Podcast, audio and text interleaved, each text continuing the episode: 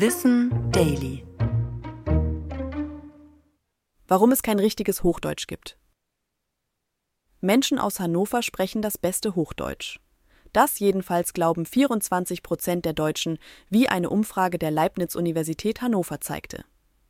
Allerdings wird laut vielen Sprachforschenden nirgendwo reines Hochdeutsch gesprochen. Das liegt daran, dass unsere Sprache in allen Regionen, Städten und teilweise auch in Dörfern anders geprägt wird. Dass wir Hannover als Ursprung des besten Hochdeutsches sehen, liegt an zwei Begebenheiten aus der Vergangenheit. In norddeutschen Gebieten wurde früher Niederdeutsch gesprochen. Die Bezeichnung kam tatsächlich aufgrund der nördlichen Tiefebene auf. Hochdeutsch bezeichnete deshalb die Sprachformen, die in Regionen des Mittel- und Hochgebirgslands gesprochen wurden. Der Begriff Hochdeutsch beschrieb also ursprünglich keine dialektfreie oder genormte Standardsprache. Als sich die hochdeutsche Schrift auch im norddeutschen Raum durchsetzte, mussten die Menschen Hochdeutsch wie eine Fremdsprache erlernen. Ab da orientierten sie sich stärker daran.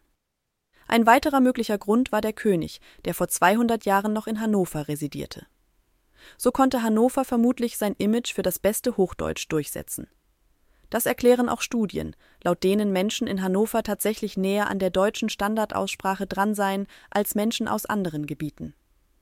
Heute wird Hochdeutsch im Sprachgebrauch gleichbedeutend mit Schriftdeutsch verwendet. Die Sicht auf Dialekte hat sich ebenfalls verändert. Im Laufe der Zeit zeugte die Beherrschung von Schriftdeutsch von Bildungsnähe. Dialekte verloren hingegen an Ansehen und werden bis heute immer weniger gesprochen.